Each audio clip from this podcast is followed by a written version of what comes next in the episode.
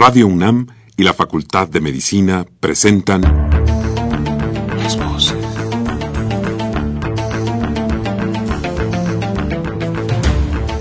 Voces. Las voces. Las voces. Voces. Las Voces de la Salud. Reflexión y análisis de las ciencias médicas. Acompáñenos.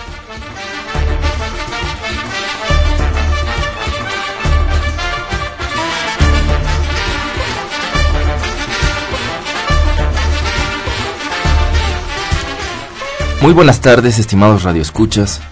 La Facultad de Medicina de la Universidad Nacional Autónoma de México y Radio UNAM tienen el agrado de invitarlos a que nos acompañen en su programa Las Voces de la Salud.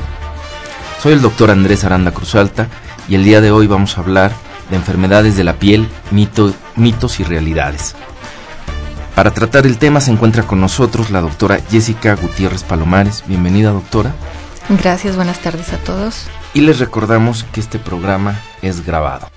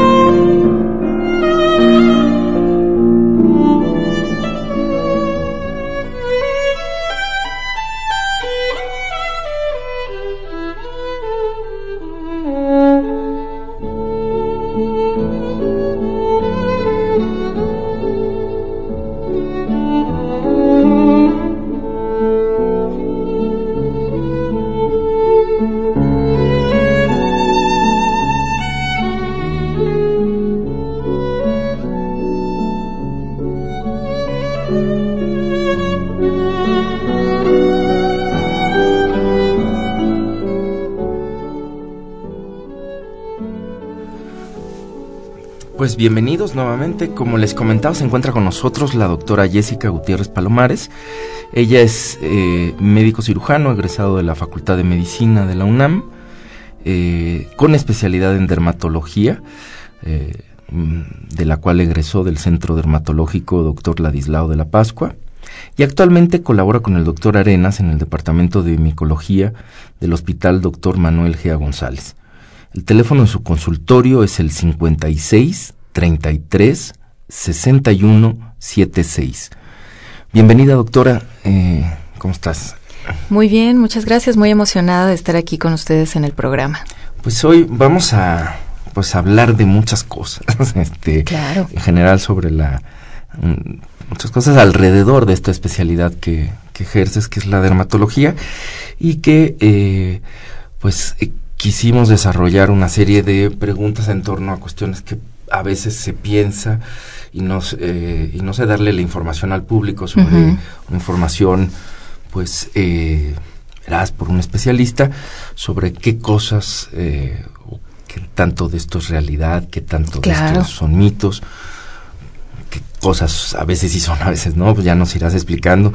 Y para empezar, este quisiera preguntarte eh, sobre el, la idea de si el lavado del cabello diario perjudica la salud de, del folículo.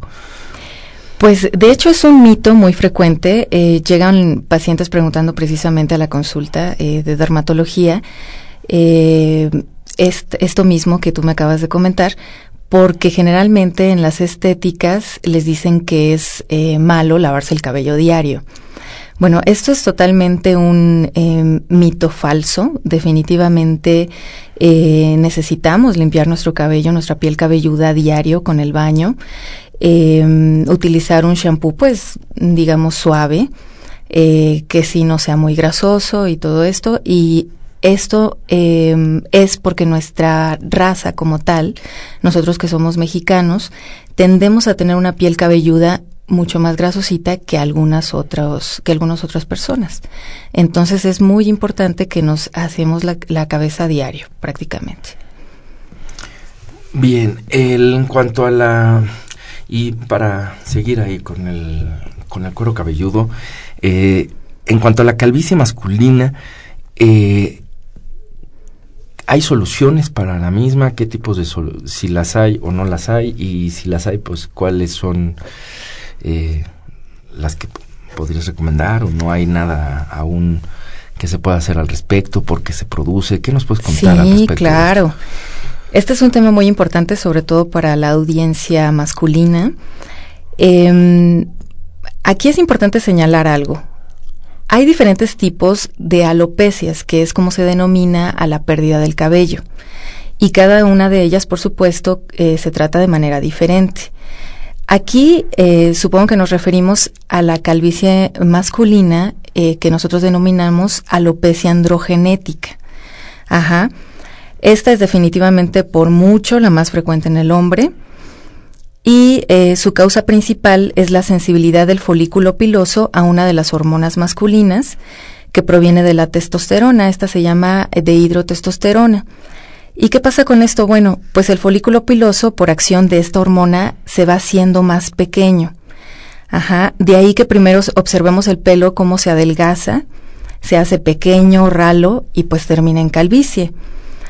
Eh, bien puede ser una predisposición genética, ya, es decir, que nos hereden el, eh, esta sensibilidad a, eh, del folículo piloso a dicha hormona, eh, pero también puede ser que el individuo sea el primero en presentar esto. O sea, quiere decir que o sea, a lo mejor sus papás y sus abuelos no lo tienen, pero él es el primero que va a empezar con esto. Ajá. Eh, pues dentro de los tratamientos, por supuesto, es acudir al dermatólogo. Eh, tenemos que valorar cada caso y para cada caso podemos eh, retrasar la pérdida del cabello. Pero desgraciadamente, eh, sí, el, el, pelito, por más que uno quiera, eh, va a terminar cayéndose. O sea, esa es, esa es la historia natural de la alopecia androgenética. Va a terminar cayéndose ese pelito.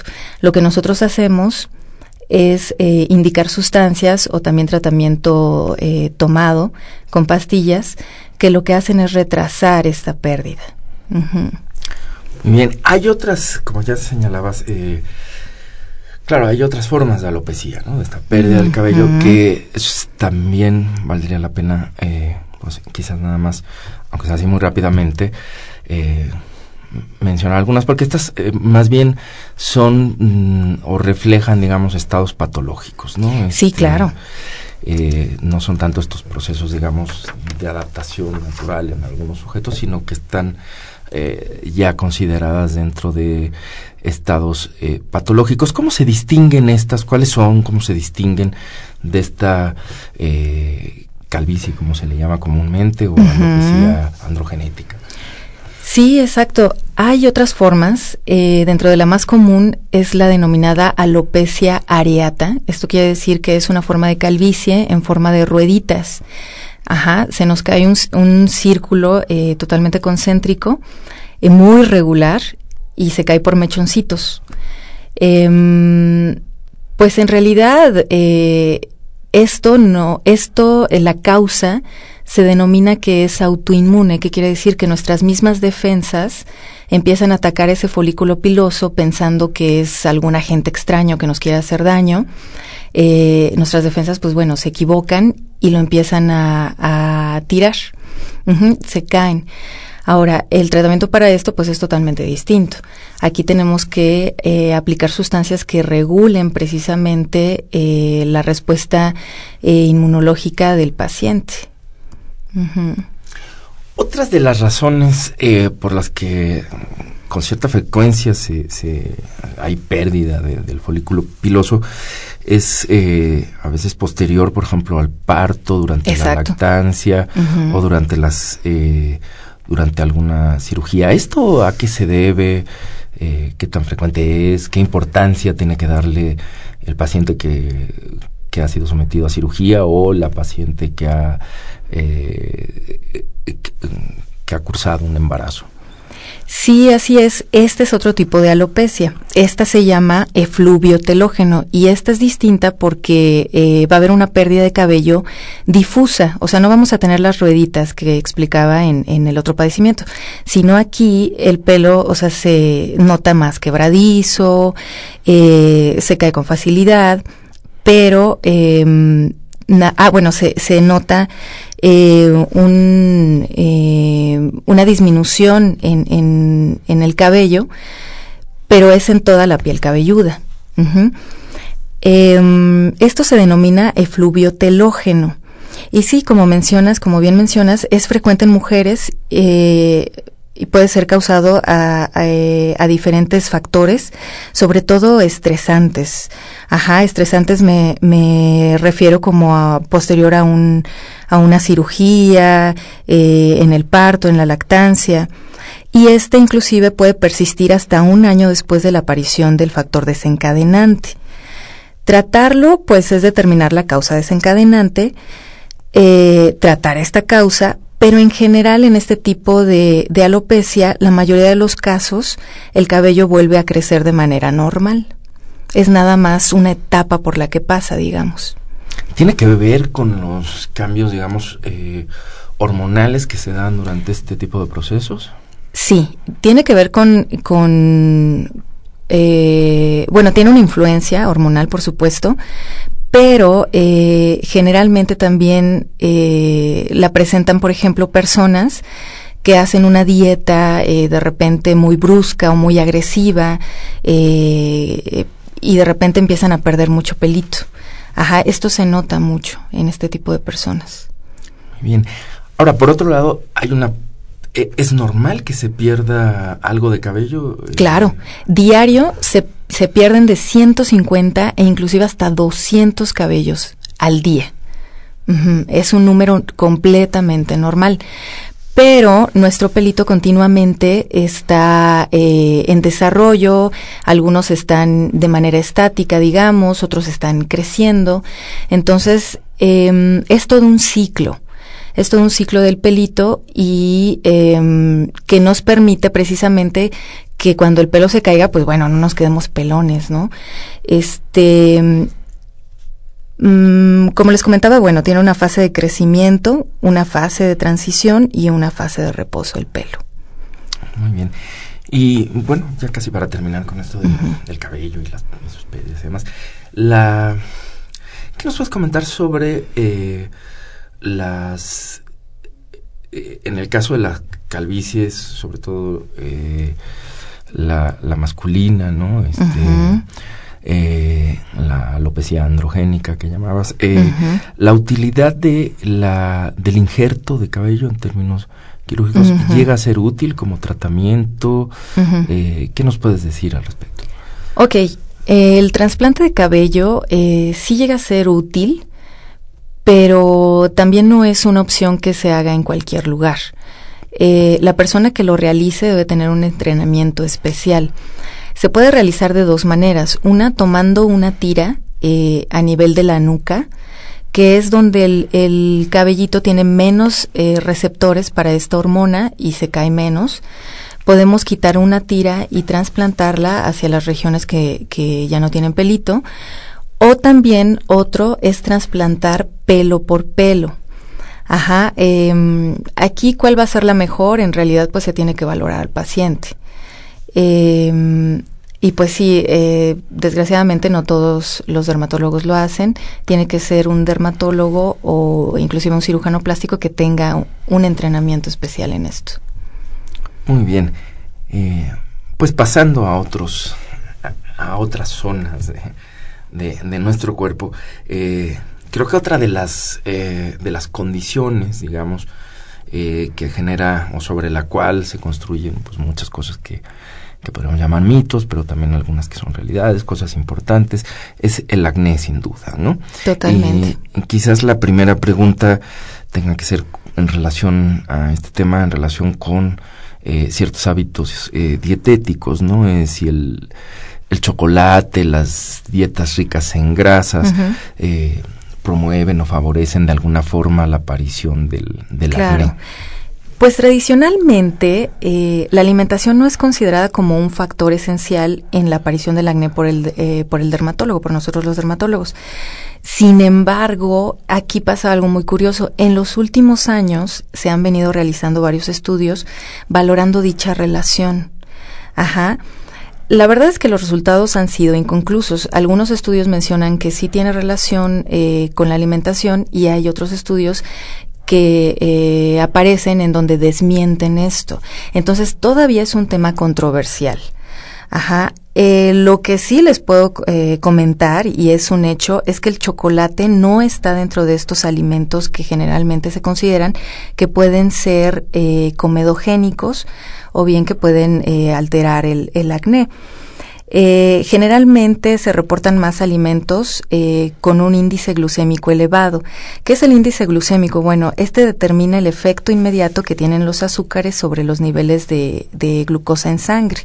Ajá, es decir, algunos alimentos elevan más rápido este, la glucemia que otros, como bien puede ser el pan blanco, el arroz, el cereal refinado, las papas y otros vegetales altos en almidón.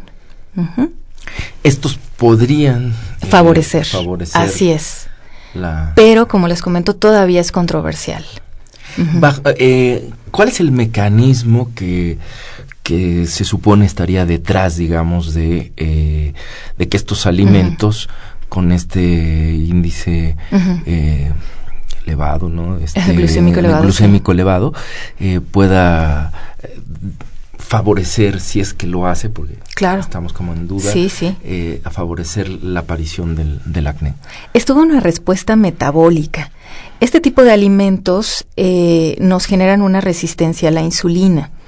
Entonces, em, si nosotros tenemos una, resistencia a la insulina, se secretan muchísimos más factores, em, más eh, enzimas, eh, más hormonas que eh, al fin y al cabo nos van a condicionar este un aumento en la producción de, de ciertos ácidos grasos y estos ácidos grasos nos van a condicionar o son parte de estructuras que eh, son necesarias para, para la síntesis de hormonas. Ajá, y estas hormonas pueden eh, eh, favorecer la aparición del acné, como bien pueden ser las hormonas sexuales, como la testosterona, o bien pueden ser hormonas como el cortisol. Otra situación que se piensa con mucha frecuencia en relación al acné tiene que ver con prácticas sexuales onanistas. Ujú. Eh, y bueno, para decirlo directo y que nos entienda todo el mundo, Claro. ¿tendría eh, o tiene alguna relación la masturbación con la aparición del acné o también es eh, un mito? Sí, este es un mito totalmente falso. eh, no tiene una relación comprobada por el momento. Eh, no vamos a tener más o menos acné si nos masturbamos más o menos, ¿no? En realidad, este, esto es totalmente falso y no se ha encontrado ninguna relación. Bien, eh, y bueno, no- en cuanto a la exposición al sol, el sol puede tener alguna acción sobre la piel que sea benéfica para curar el, el acné. No, esto es falso. Eh, definitivamente el exponerse a las radiaciones solares no se utiliza como tratamiento del acné por los dermatólogos. Inclusive al contrario, cuando nosotros indicamos tratamiento, eh, generalmente este tipo de tratamiento va a irritar un poco la piel. Y esto se va a irritar más si nos exponemos a la luz. Ajá, se hace una reacción química y este, este tipo de medicamentos generan una reacción eh, mucho más severa en la piel, eh, generalizada pues por enrojecimiento, descamación, ardor. Ajá, entonces inclusive cuando se encuentra una persona eh, bajo tratamiento del acné, no se recomienda para nada que, que se exponga, para nada. Ajá, siempre debe estar protegido, ya sea con un sombrero, un sombrerito de ala ancha, eh, y procurar no estar en las horas eh, a la exposición en las horas de mayor, mayor radiación solar, que es antes de las, eh, perdón, después de las 10 de la mañana y antes de las 4 de la tarde. Muy bien.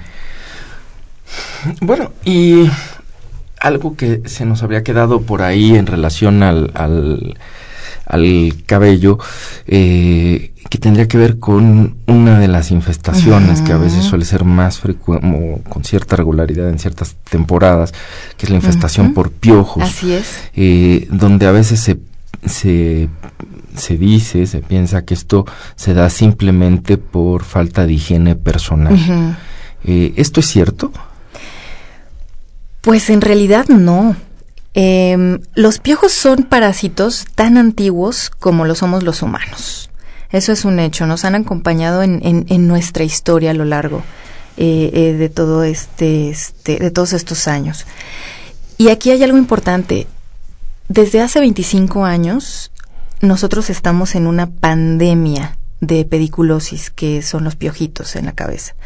Ajá, pandemia quiere decir que es eh, un, un problema a nivel mundial. O sea, no nada más nosotros lo tenemos, no nada más es de las escuelas públicas, no, este, no es de las zonas eh, o de los sectores eh, menos afortunados económicamente, ni mucho menos, sino que es un problema mundial. Ajá, en donde eh, estos piojos eh, pues prefieren la cabeza del hombre porque es un ambiente cálido y tienen mucho alimento. Entonces se pueden estar ahí reproduciendo, pueden estar alimentándose y eh, cualquier persona se puede infectar con piojos en condiciones convenientes de exposición. ¿Qué quiere decir esto? Bueno, por ejemplo, en los niños es como más común porque ellos, eh, bueno, para que un, una persona se contagie de piojos, eh, debe estar en contacto con otra persona que tiene piojos, es decir, tocar, por ejemplo, cabeza con cabeza. Y en los niños es mucho más frecuente, pues porque ellos juegan, este, vamos, tienen más este tipo de conductas, eh, pues más fraternales y todo esto. Entonces, pues en las escuelas, la verdad es que sí ha sido difícil el tratar de erradicar este problema.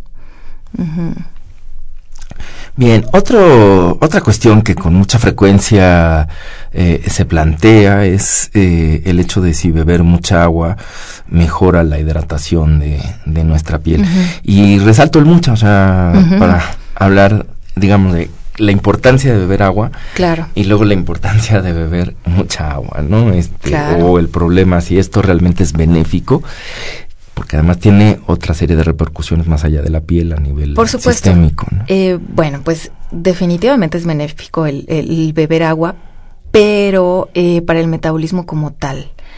Para la piel no. Eh, digamos que la capa más superficial de la piel, que se llama capa córnea, obtiene su hidratación gracias al agua procedente de las capas más profundas de la piel. Ajá y también gracias a la transpiración normal. Cuando la piel eh, se ve expuesta a condiciones climatológicas extremas, pierde su humedad, su humedad, se vuelve seca, se vuelve tirante, más frágil y para hidratarla debemos de aplicar crema. Ajá. Eh, la crema, eh, a veces sobre todo estas cremas que ya tienen eh, una sustancia que se denomina urea integrada a bajas concentraciones, entre 5 o 10%, nos pueden mucho ayudar a eh, que la piel no pierda esta, esta humedad. Ajá. y nos ayuda a suavizar bastante la piel y a aumentarla. Pero con agua para beber no. ok. Uh -huh. Y en cuanto a las verrugas, eh, pues se sabe que son virales, pero la, la, cuestión sería qué tan importante, o que muchos tienen un origen ahí viral, eh, qué tan contagiosas eh, pueden ser. Son así como los piojos, por ejemplo. sí, bueno, aquí hay algo curioso. Generalmente cuando una persona llega y nos, nos dice es que tengo verrugas, entonces eh, ellos ven como verrugas muchos padecimientos de la piel que no son. Sobre todo las que están en el cuello, que es lo que siempre llegan preguntando, es que tengo muchas verrugas en el cuello.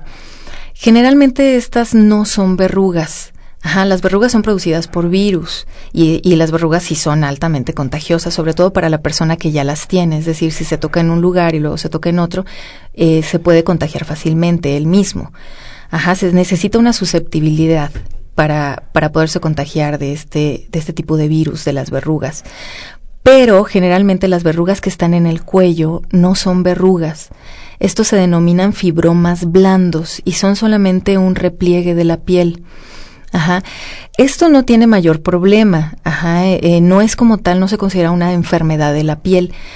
Pero aquí es importante señalar que sí puede tener una traducción eh, sistémica, es decir, de alguna otra enfermedad interna, como bien puede ser eh, grasas altas en sangre, colesterol, triglicéridos o inclusive diabetes. Ajá, cuando nosotros vemos una persona que tiene cierto grado de sobrepeso, obesidad, que tiene eh, esta cantidad de fibromas blandos en, en cuello, axilas, ingles, eh, siempre hay que sospechar que pudiera ser una persona que tiene un problema metabólico. Ajá, entonces eh, generalmente las personas llegan porque se ven feas, pero pues bueno, en realidad fácilmente estas eh, se, con un procedimiento muy sencillo se pueden retirar, no deja cicatriz ni mucho menos, pero aquí lo importante sería recalcar esto. Ajá, si una persona tiene obesidad, eh, tiene estos fibromas blandos en cuello, axilas o ingles, sí es importante descartar alguna otra enfermedad sistémica. Ahora, eh, las verrugas, comúnmente estas nosotros las llamamos verrugas vulgares y son conocidas más por, eh, por las personas como mezquinos cuando salen en los dedos, en las manos, o como ojos de pescado cuando salen en las plantas de los pies. Y esto pues sí, la verdad es que el tratar las verrugas es algo de mucha paciencia, no existe un tratamiento como tal eh, que las pueda curar al 100%, sino se utiliza una, una combinación de varios.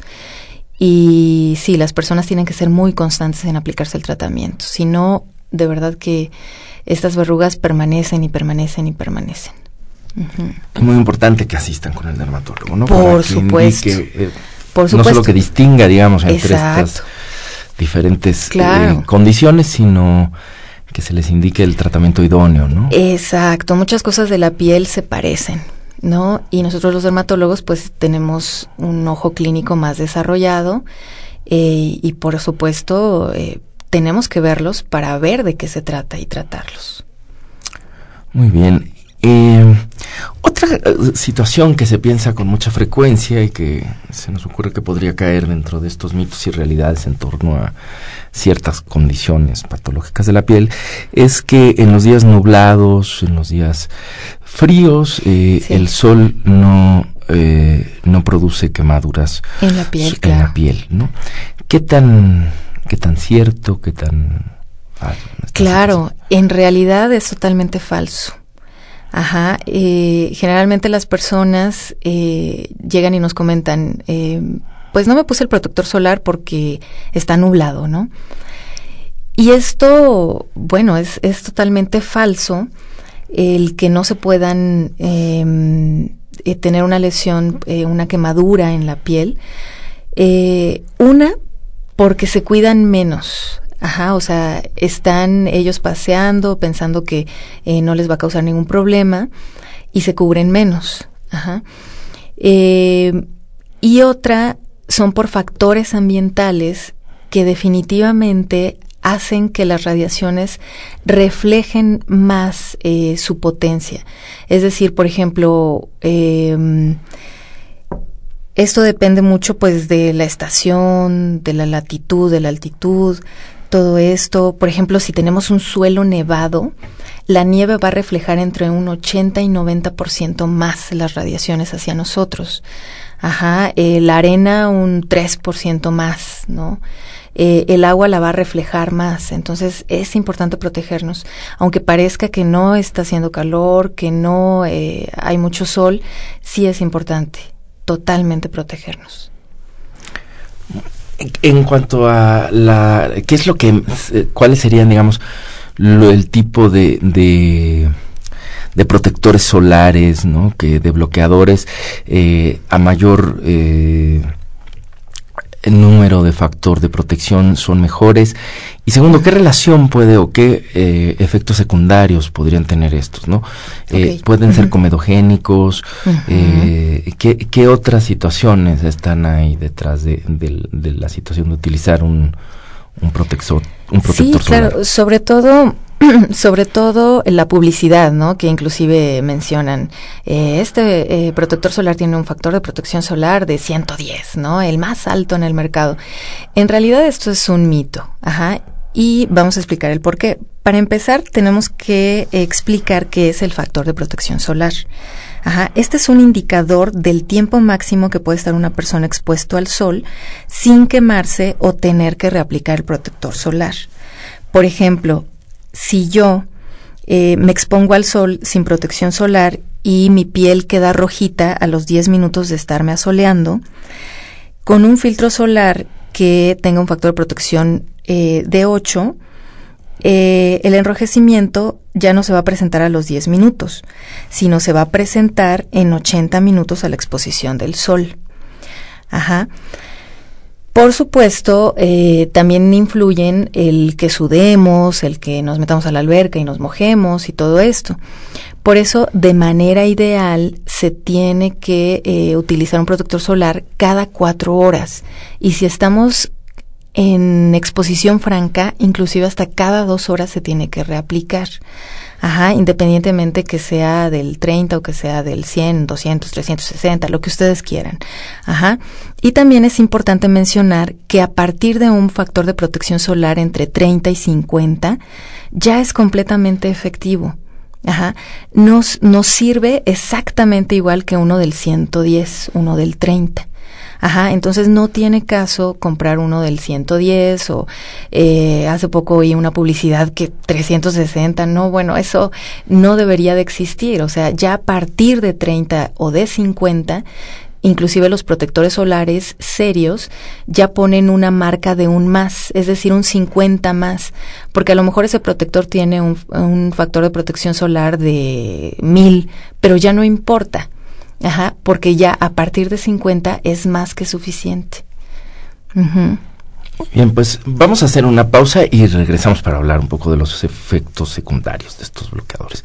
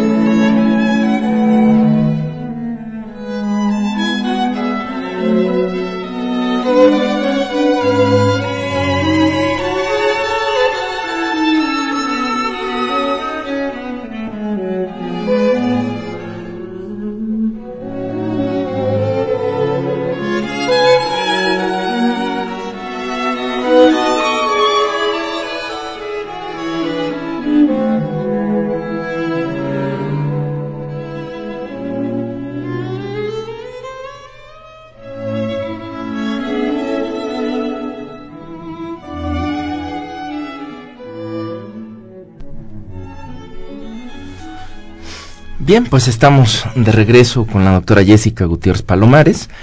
Les recuerdo el número de su consultorio, es el 56 33 61 76.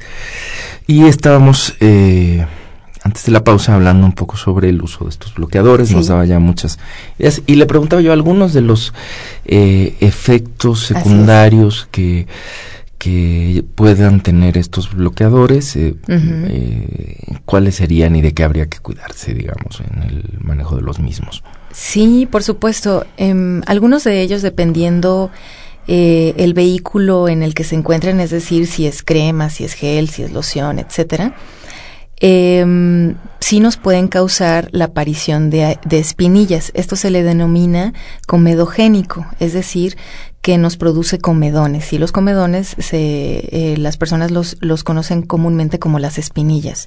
Es decir, nos pueden provocar un eh, brote de eh, acné. Ajá.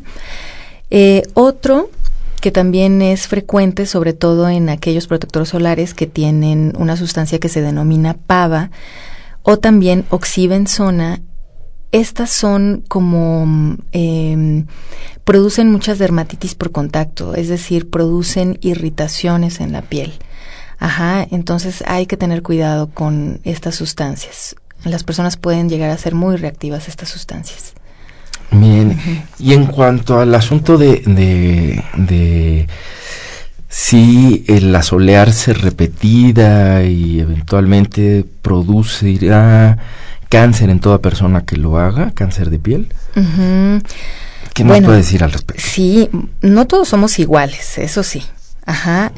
Sin embargo, sí, uno de los efectos más que comprobados de las radiaciones solares en la piel son mutaciones del ADN, son eh, inmunosupresión, es decir, eh, nuestro sistema eh, de defensa se deprime, ajá, y también hay generación de ciertos radicales que eh, eh, permiten eh, que nos oxidemos pues más rápido, ¿no? Em, y sí, totalmente, para el, uno de los tipos de cáncer de piel, sí, la, el, eh, exponerse repetidamente es uno de los factores más importantes para su desarrollo, ajá, que es el cáncer, eh, el carcinoma vasocelular. Ahora, este, también depende mucho del tipo de piel que tengan las personas, ajá, es decir, del color de piel que se tengan. Nosotros dividimos los colores de la piel por, eh, les denominamos fototipos y los dividimos en, seis estadios. El primero y el segundo, el primero se refiere a las personas que son pelirrojas y el segundo a las personas que tienen una piel eh, muy clara o que son rubias. Ajá, nosotros los mexicanos est estamos entre el, el entre el 3 y el 4. Ajá. Y generalmente las personas con un fototipo 1 y 2 son más susceptibles a presentar cáncer de piel. Específicamente el vaso celular. Así es, ¿no? específicamente el, el carcinoma vasocelular. Vaso ¿Cómo se, se, de, se manifiesta este carcinoma vasocelular? Tiene muchas, muchas variantes clínicas a la clínica. Eh, pero afortunadamente su crecimiento es muy, muy lento. Entonces esto nos da la pauta para poderlo captar y poderlo remover quirúrgicamente. Y este sería el tratamiento de este tipo de cáncer. Digamos que es eh, de los cánceres el menos malo que existe. Ajá. Este se puede manifestar desde una lesión que va apareciendo generalmente en la cara, en las regiones eh, eh, que, que, bueno, que es una de las regiones que por supuesto pues nos asoleamos más.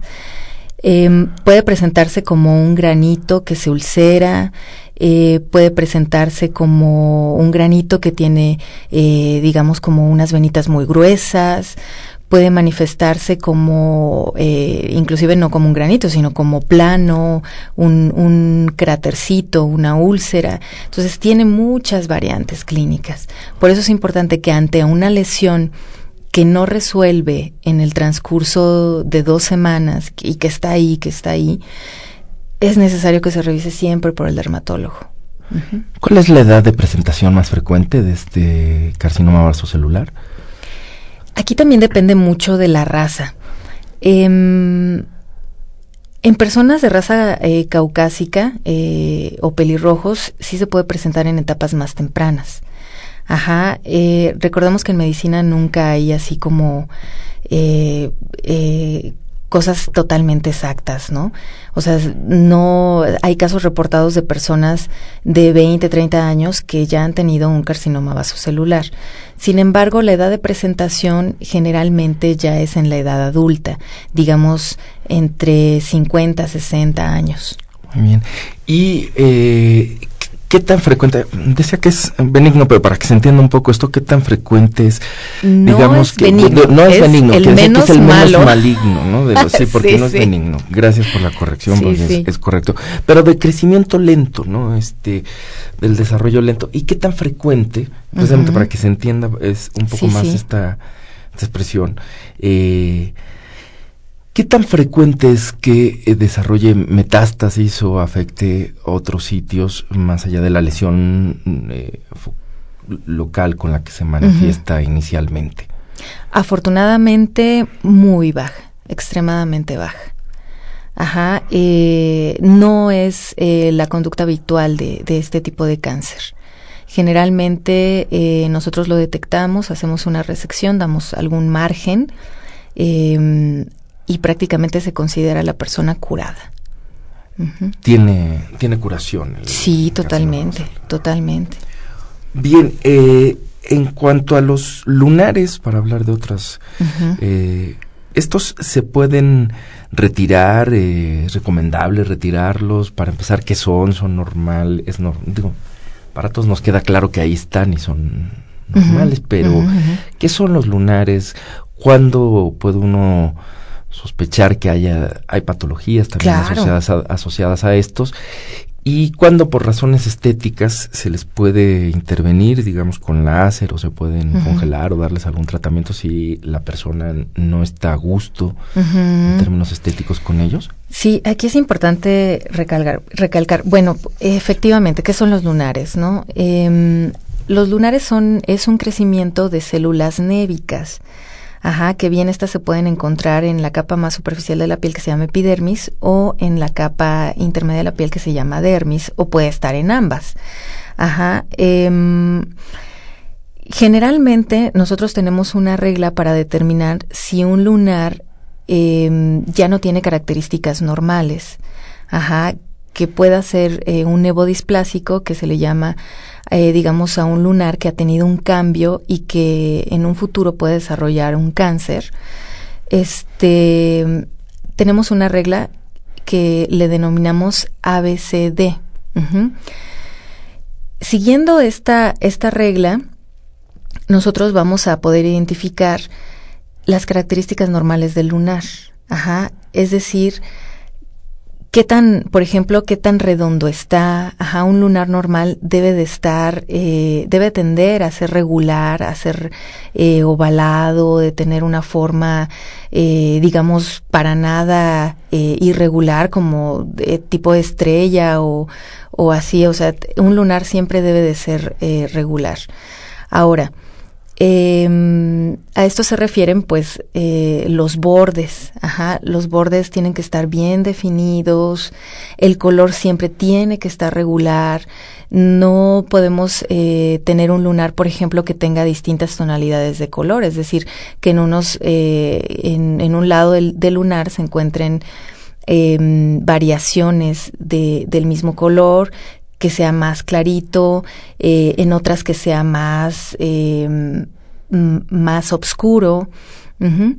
Entonces, son estos datos los que nos orientarían. También el tamaño. El tamaño, la mayoría de los, de los eh, lunares que son buenos de la piel y que no nos causan ningún tipo de preocupación, deben de medir menos de 6 milímetros. Ajá, por supuesto, pues hay otros tipos de lunares que no son malos, ni mucho menos, que miden más, pero pues para esto siempre es recomendable acudir con el dermatólogo para poder hacer una valoración integral y ante la sospecha de un lunar que ya no es normal, por supuesto realizar un estudio de biopsia y mandarlo a analizar. Muy bien. La, el- hablo de los bordes, del color. La elevación en la superficie puede ser eh, algún dato también importante que, que haga sospechar que cambie, digamos, que empiece a elevarse o alguna situación como esta. De manera natural, los lunares que se encuentran en la capa de la, de la dermis eh, tienen también un, un, digamos, un ciclo, ajá, y también van envejeciendo. y uno de sus datos de envejecimiento es que se vuelvan boluditos. Pero por supuesto el crecimiento sigue siendo regular. Ajá. Si nosotros vemos que, ah, y va a ser por supuesto progresivo con el tiempo. Si nosotros vemos que en un mes o en menos de un mes ya dobló su tamaño, bueno, eso ya para nada es normal y sí hay que acudir de manera eh, pronta al dermatólogo. Y ante la duda, aquí sí valdría más ir, ¿no? Antes. No, totalmente. Porque a diferencia del, del, del, del cáncer, eh, del carcinoma vasocelular, sí. que decíamos es probablemente el menos maligno de todas las expresiones de los eh, oncológicas en piel. Claro. Aquí sí estamos frente a una situación muy grave, ¿no? Cuando Exacto. Uno de los carcinomas, bueno, el más agresivo de la piel es el melanoma. Ajá. Y es uno de los cánceres más agresivos de toda la cantidad de cánceres que hay. Eh, tiene un alto porcentaje de metástasis, es de crecimiento muy rápido y el tratamiento aquí sí debe de ser muy agresivo. Ajá. Entonces, totalmente aquí, eh, bueno, en realidad para ninguna lesión que nosotros estemos sospechando de cáncer, pues bueno, eh, eh, la vamos a dejar, ¿no? Pero sobre todo este en específico tenemos que acudir de manera inmediata y con un especialista de la piel, con un dermatólogo. Hay,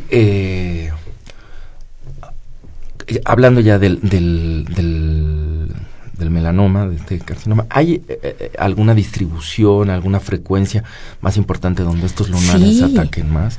Sí, eh, fíjate que en la población mexicana es mucho más frecuente el acral, es decir, el que da en sitios distales, como bien pueden ser plantas de los pies, palmas, ajá, brazos, piernas pero en otros países es mucho más frecuente el que da en el tórax. Ajá, puedes estar en la espalda o en el, eh, en el pecho, abdomen. Uh -huh. Bien. Eh, siguiendo con, con este, un poco con los problemas en torno a la, a la pigmentación de la piel, eh, se dice también con como consigna popular a veces, que hay que usar limón y miel para quitar el paño de la cara. Uh -huh. eh, ¿qué, ¿Qué piensas al respecto de esto? ¿Es efectivo? ¿Es no, por favor, no, no, no, no, no lo hagan. El limón tiene una sustancia que se denomina soralenos, eh, en general todos los cítricos. Ajá, entonces estos oralenos lo que nos hacen es hacer a la piel más receptiva para las radiaciones y se quema con mayor facilidad. Una piel que ya se quemó es más susceptible de hacer una mancha. Y con eh, las quemaduras repetidas, esta mancha se va a ir haciendo más profunda. Es decir, si está más profunda, nos va a dificultar totalmente el tratamiento. Ajá. Generalmente, eh, las manchas del paño eh, que se denominan melasma. Estas son más frecuentes en mujeres y sobre todo de nuestra, de nuestra población mexicana. A lo mejor otros países no tienen eh, este problema, pero nosotros sí, y muy frecuentes, sobre todo en las, en las pieles un poquito más morenas. Ajá. Eh, para esto es indispensable protegerse del sol, indispensable. O sea, las personas tienen que salir a la calle con su sombrero de ala ancha, con su protector solar ya previamente aplicado. Ajá, es la única forma que vamos a tener para prevenir, para prevenir el melasma o el paño. Muy bien. ¿A qué se debe la aparición del, del melasma? Es precisamente a las radiaciones solares. Eh, la piel va haciendo una reacción que eh, va pigmentando la piel poco a poco y por supuesto también tiene un factor importante hormonal. Ajá. Sobre todo en las mujeres que están embarazadas sí se ha visto que el melasma eh, se intensifica más o aparece. Entonces hay que protegernos muchísimo de la de las radiaciones solares. Y eh, en cuanto a todas estas eh, manchas, también hay la idea de que durante el baño es conveniente tallar la piel, ya sea con uh -huh. zacate, con uh -huh. cepillos, eh, sac fibras naturales o sí, con lo que encuentren, piedra ¿Qué tan, todo. ¿Qué tan conveniente para quitarle y regenerar ahí la piel? ¿Qué tan cierto es esta idea? ¿Qué tan grave puede ser este mito sí, para el cuidado no, de la piel? No, totalmente. Eh, pues no es nada recomendable, eso sí te puedo, te puedo decir, nada recomendable. Eh, nosotros tenemos la idea, también es algo muy cultural de nosotros los mexicanos, precisamente. Eh, no se comparte con, con, algunas otras culturas, ni, ni inclusive de, eh, América Latina, pero nosotros nos tendemos a tallar mucho la piel extremadamente.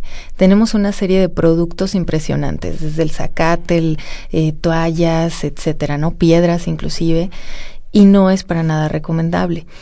Eh, la piel no se debe detallar. Lo ideal es que solamente nosotros cuando nos bañemos, nos bañemos con agua, mano y jabón únicamente. Ajá, eh, nos, no debemos de tallarla para nada. Si nosotros la tallamos, precisamente la piel va a querer eh, protegerse, se va, y, cómo se va a querer proteger, bueno, pues se pigmenta y se engruesa un poco. Ajá, entonces no hay que tallarla. Muy bien. Eh, y siguiendo con estos, estas alteraciones, digamos, de, de, pigmentación y de color, pues dos enfermedades que son como eh, muy conocidas, pero al mismo tiempo muy desconocidas porque se les confunde con mucha sí. frecuencia, son el mal del pinto y la pregunta sería si es lo mismo que el vitiligo, eh, en que se, en que se diferencian. Uh -huh. Pues sí, de hecho todo el mundo lo confunde. Siempre que llegan con manchitas blancas, eh, es la pregunta, doctora, ¿no tendré el mal del pinto? En realidad, eh, pues no. Afortunadamente, el mal del pinto es una enfermedad que desde hace más de 40 años ya no se ha reportado. Y esta es una enfermedad eh, principalmente que se encontraba en Guerrero, sobre todo, ajá, en los márgenes del río Balsa, Susumacinta y Grijalva. Este es producido por una, o, o era producida por una bacteria, uh que es un treponema. Y eh, afortunadamente desde los años 50 se realizaron este, campañas de detección en donde a este tipo de personas se les administraba penicilina y esto fue más que suficiente. Sin embargo, a pesar de ya no tener la enfermedad, las manchas blancas persisten. Ajá, esas ya no se, ya no se quitan. Ajá. Pero es algo hasta muy curioso porque inclusive, eh, hablando un poquito de historia, eh, en es, eh, grupos guerrilleros y todo esto en, en Guerrero se les denominaban hasta inclusive los pintos, porque gran cantidad en los años eh, 30 este, del siglo pasado, gran cantidad de la población guerrerense tenía esta enfermedad. Estamos hablando de casi un 20% de la población guerrerense la tenía. Pero pues ahorita ya no, definitivamente ya no hay ningún caso, desde hace más de 40 años. Entonces, este, el mal del pinto es esta enfermedad exacto, infecciosa exacto. Eh, producida por eh, este por una bacteria, ¿no? sí, sí. Y, eh, y el vitiligo, que quizás sea lo que más frecuentemente ah, exactamente. vemos ¿no? cuando vemos manchitas blancas Ajá. en la piel. Sí, el vitiligo es una enfermedad que se caracteriza por manchas, pero las manchas deben de estar como muy blancas. Ajá. No deben de tener eh, prácticamente nada de color. Esa es la característica del vitiligo. Eh, y este, en realidad, eh, su etiología o la causa por la que nos da es multifactorial. ¿Qué quiere decir esto? Que influyen muchísimos factores. Pero de entre el que más se ha aceptado en los últimos años es la teoría inmunológica, que es precisamente que nuestras defensas, al igual que pasa con la alopecia areata, se equivocan, están, digamos, como muy reactivas y empiezan a atacar a las células que producen el pigmento en la piel, uh -huh. eh, causando así entonces una mancha blanca.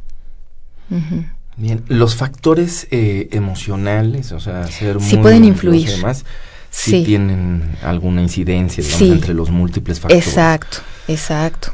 Pero si nosotros fuéramos muy nerviosos, por ejemplo, y no tuviéramos esta alteración en el sistema de nuestras defensas, en el sistema inmunológico, pues no nos afectaría.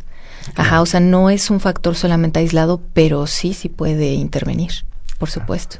Ahí en las relaciones entre, el, entre los factores digamos, desencadenantes, claro. Y, las relaciones que todavía no conocemos muy bien, pero que claro. más con el sistema inmunológico, el sistema moral y el sistema nervioso, ¿no? Exacto.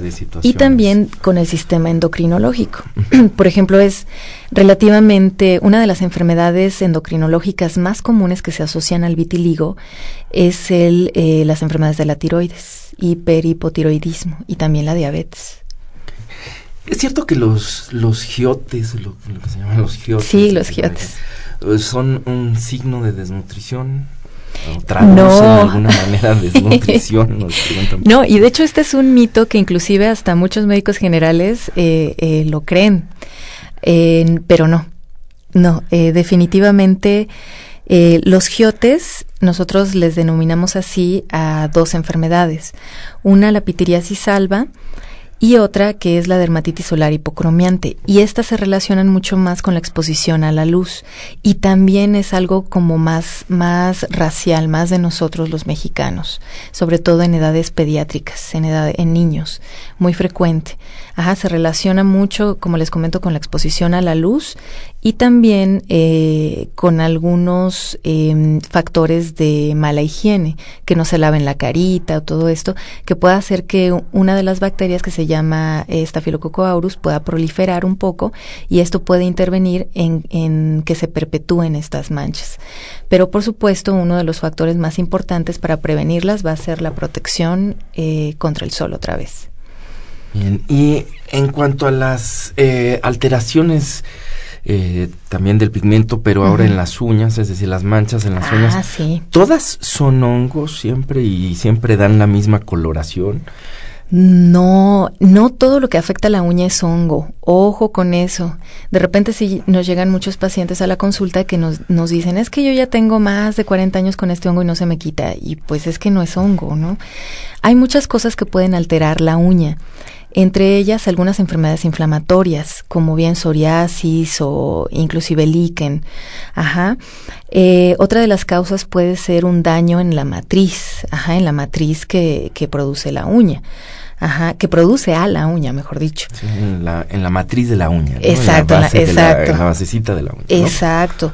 Si nosotros por el medio de algún traumatismo o porque nos hacemos eh, manicure, que nos puedan llegar a lastimar esta zona, este, o que nos machuquemos con la puerta del carro, etcétera, esta, esta matriz se puede dañar a tal grado que es como si fuera un molde. Entonces, si el molde está dañado, está roto, está defectuoso, la uña va a, va a salir mal. Y va a salir mal, pues prácticamente ya para toda la vida. Muy bien. Pues eh, estamos prácticamente por terminar, por cerrar nuestro programa.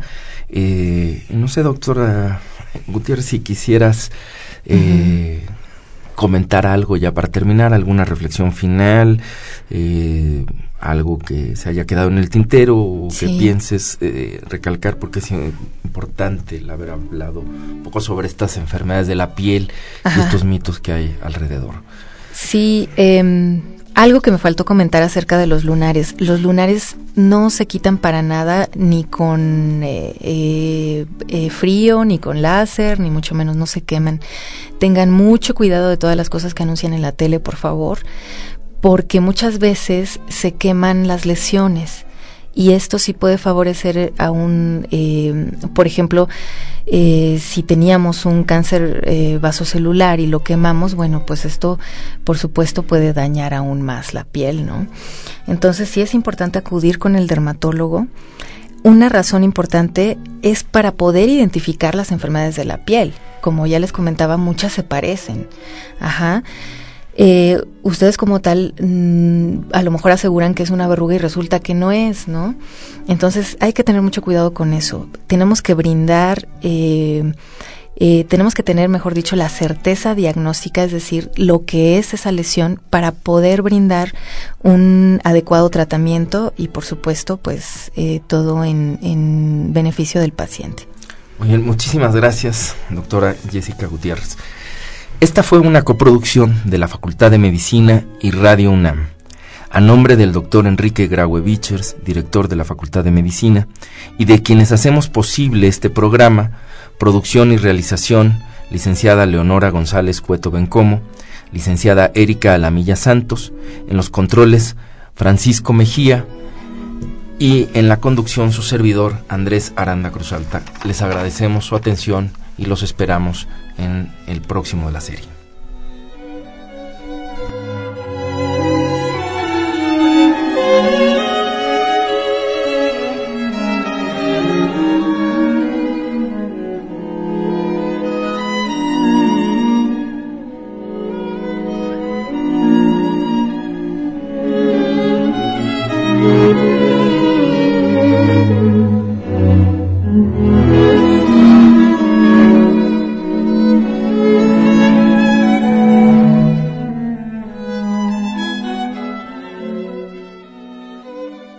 Radio UNAM y la Facultad de Medicina presentaron Las voces.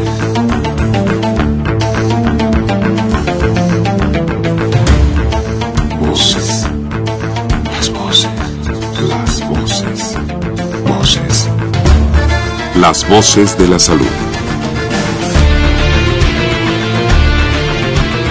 Reflexión y análisis de las ciencias médicas.